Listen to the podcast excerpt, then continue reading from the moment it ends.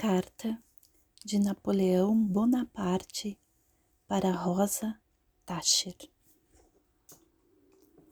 Desperto-me cheio de ti. Teu retrato e a lembrança da noite inebriante de ontem não me permitiram que meus sentidos descansassem. Doce, incomparável Josefina que estranho efeito você causou em meu coração. Você está com raiva?